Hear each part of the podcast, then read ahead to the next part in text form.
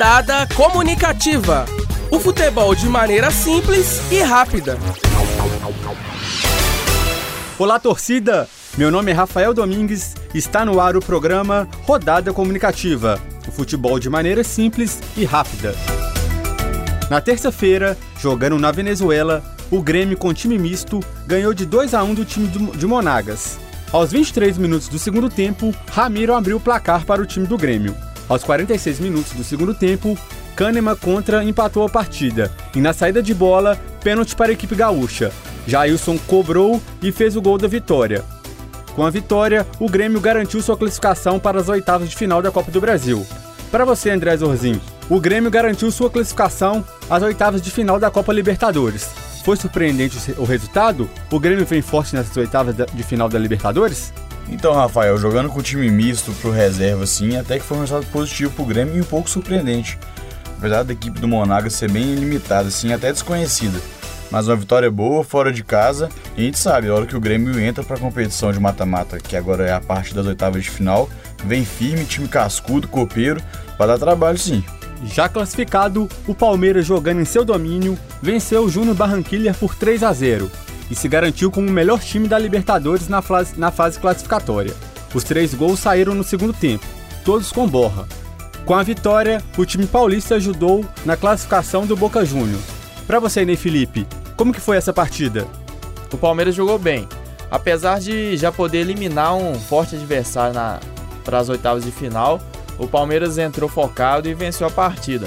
Agora o interessante foi a comemoração dos argentinos após saber o resultado do, do jogo do Palmeiras. É, lá eles, no outro dia, eles ainda usaram o atacante Borra. No Maracanã, o Flamengo ganhou por 2 a 0 do Emelec, com dois gols de Everton Ribeiro. Com resultado, a equipe carioca também garantiu classificação para as oitavas de final da Copa da Libertadores, após três anos seguidos de ser eliminado na fase de grupos. Para você, André Zorzin, o Flamengo eliminou esse fantasma? É, Rafael, no momento sim, né? Classificou para poder ser o primeiro do grupo, até vencer o River lá no Monumental de Núñez. Mas assim, na atual circunstância, eliminou o Fantasma, né? Mas a oitava de final tá aí. Dependendo, já vai ser eliminado como sempre, né? Flamengo já há vários anos vem caindo sempre muito antes da final e vem sendo zoado aí no Brasil inteiro por causa disso, né? Na quinta-feira, o Corinthians goleou o Deportivo Lara por 7 a 2 e também se classificou na Libertadores. Os gols, os gols foram marcados por Jadson três vezes, Júnior Dutra dois, Sid Clay e Romero. Para você, Ney Felipe, o Corinthians vem forte nessas oitavas de final da Copa Libertadores? O Corinthians é outro time que está bastante encaixado. Já mantém a base aí do ano passado, mantém o treinador e fez uma grande fase de grupos da Libertadores. Vem forte sim para as oitavas de final aí, classificado como primeiro do grupo. Vai decidir em casa com quem enfrentar.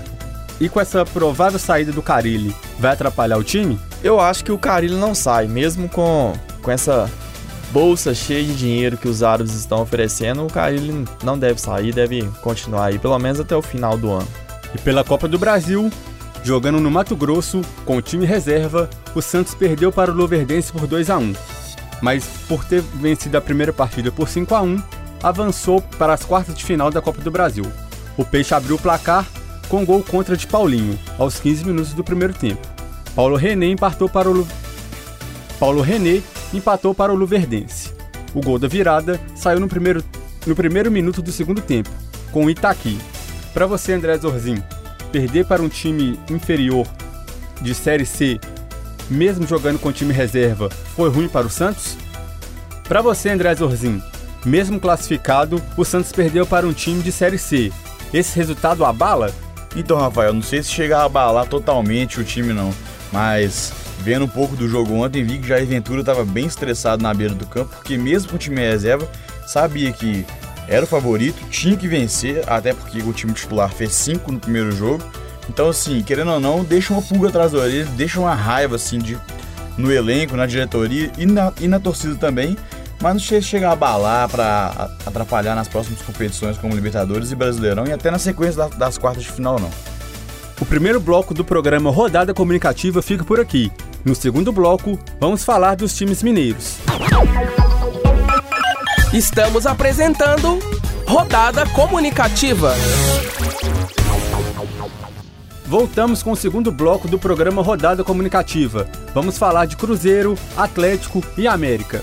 Após mais um 0 a 0 no tempo normal, a Chapecoense eliminou o Atlético nos pênaltis por 4 a 3 e avançou na Copa do Brasil. Com o resultado, o Atlético terá apenas o Campeonato Brasileiro para ser disputado até o final da temporada. Ricardo Oliveira, na primeira cobrança, e Roger Guedes na última, foram os jogadores que erraram para o time mineiro. Rafael Thierry converteu a quarta cobrança e classificou o time catarinense. Para você, André Zorzin, o que, é que essa eliminação significa para o Atlético? É, significa muito, né, Rafael? Porque a declaração do presidente Sete Câmara após a eliminação para o São Lourenço é que o Copa Brasil pagava muito mais que a Sul-Americana e o time ia focar nela e no Campeonato Brasileiro. E que os mesmos torcedores que estavam vaiando após a partida iriam aplaudir quando ele fosse campeão no fim do ano. Mais uma vez, eliminado para um time muito inferior, um time ruim e mais uma vez eliminado jogando melhor, tendo mais chances de gol e não conseguindo concluir a partida.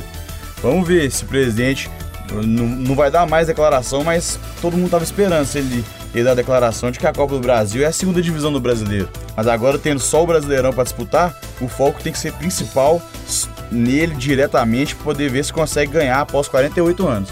O time precisa de reforços? Com certeza, não precisa de muito reforço assim não, mas se quiser ganhar um campeonato brasileiro, que é um campeonato longo, vai até dezembro, tem que ter banco, tem que ter elenco. Então tem que contratar umas três peças chaves aí para o meio, talvez para defesa, mais um para o ataque, sim. E juntando as forças com o que tem, já virar a chave aí. Tem clássico na próxima rodada, depois tem o Flamengo, só pedreira aí, até a Copa conseguir pontuar o máximo possível para depois descansar, fazer a intertemporada e focar para o segundo semestre. E o time deve ficar com o Thiago Largue até o final da temporada ou deveria contratar outro treinador? Com certeza, acho que a diretoria nesse momento agora tem que abraçar a causa, já que nós estamos indo para o final de maio e até hoje não trouxe ninguém. Então, sim, tem que ser o Thiago Lag mesmo, já está aí desde a demissão do Oswaldo. Não adianta botar a culpa nele, não, porque ele não tem nada a ver com isso. Ele tem as peças. A diretoria deu as peças para ele, está montando o time com o que tem, então a culpa não é dele, não. A culpa é da falta de planejamento da diretoria. Agora tem que parar um pouco de ser omisso, parar de ser orgulhoso, botar a cabeça no lugar e focar no Campeonato Brasileiro. Jogando na Arena da Baixada, o Cruzeiro venceu de virada por 2 a 1 e garantiu um excelente resultado no jogo de ida das oitavas de final da Copa do Brasil. Thiago Carleto, de falta, abriu o placar para o Atlético Paraná. Aos 34 minutos do segundo tempo, Henrique empatou para o time do Cruzeiro. E aos 47 minutos do segundo tempo, Raniel fez o gol que garantiu a vitória para a equipe celeste. Para você, Ney Felipe, o que, que, representa esse grande resultado para o Cruzeiro no primeiro jogo de, de, ida das oitavas de final da Copa do Brasil? Então, Rafael, esse foi um passo gigantesco que o Cruzeiro conseguiu lá na Arena da Baixada. Eu, apesar de do regulamento não ter o gol fora, mas é, uma vitória é muito importante. O Cruzeiro conseguiu vencer por 2 a 1 lá, é, traz um ânimo para o time que já vinha embalado e é uma vitória importantíssima e quiçá já um passo gigantesco para a próxima fase da Copa do Brasil. Para você, houve falha no gol de falta tomado pelo Fábio? Sim, o, o Fábio falhou, é, tem muito crédito, mas ele falhou. É, logo após a batida, ele já correu para trás da barreira, acompanhando a, a, primeira curva da bola. E quando a bola voltou, já não dava mais tempo. Então falhou sim, mas ainda tem crédito com o torcedor. E o que, que esse gol feito no último minuto representa para o garoto Raniel, que vem sempre com contusões. É um gol importantíssimo para o Raniel. Ele que lá no Santa Cruz já foi afastado por causa de doping, chegou o Cruzeiro, é, iniciou bem, mas teve as suas contusões. É um gol importantíssimo para o garoto, quem sabe se firma aí e vai render um, um dinheiro no futuro aí para o Cruzeiro. Poupa para o clássico ou melhor ir com o time titular? Então, eu, eu sinceramente eu iria com o time titular, mas a tendência é o Mano poupar aí, cerca de três ou quatro jogadores. Mas ainda assim o elenco é forte e quem sabe aí pode sair da Independência com um bom resultado. Um empate talvez não, não é tão ruim para o Cruzeiro nessa fase. O segundo bloco do programa Rodada Comunicativa fica por aqui. No terceiro bloco vamos falar dos jogos dos finais de semana. Estamos apresentando Rodada Comunicativa. Voltamos com o programa Rodada Comunicativa.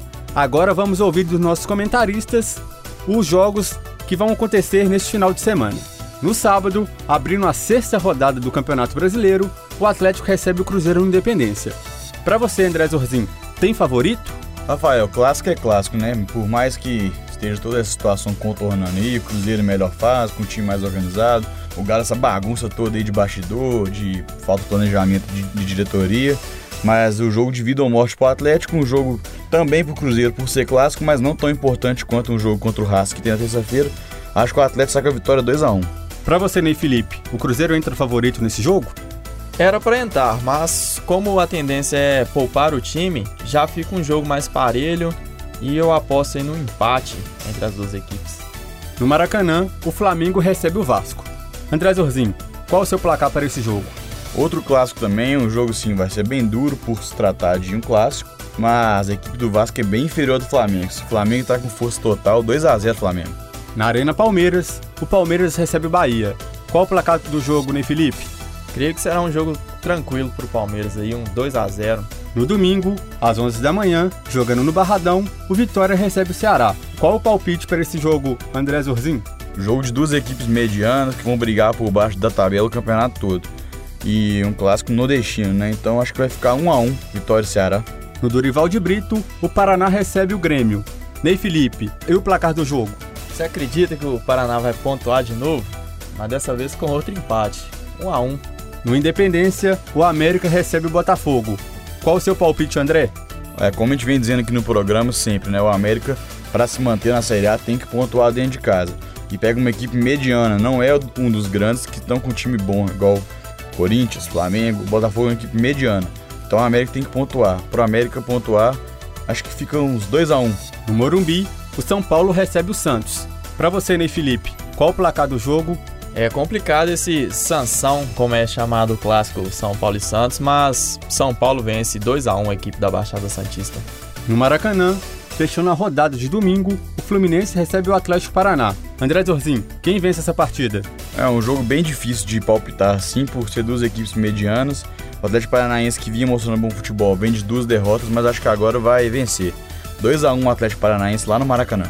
E na segunda, fechando a sexta rodada, o Internacional, jogando no Beira Rio, recebe a Chapecoense. Para você, Ney Felipe, qual o placar para esse jogo? Um jogo complicado, mas o Inter, por estar jogando em casa, vence 1 a 0. O programa Rodada Comunicativa fica por aqui. Um bom final de semana para todos e fiquem com Deus. A apresentação foi comigo, Rafael Domingues. Nos comentários, André Zorzin e Felipe. Na técnica, Toninho Martins. Orientação: Lorena Tárcia.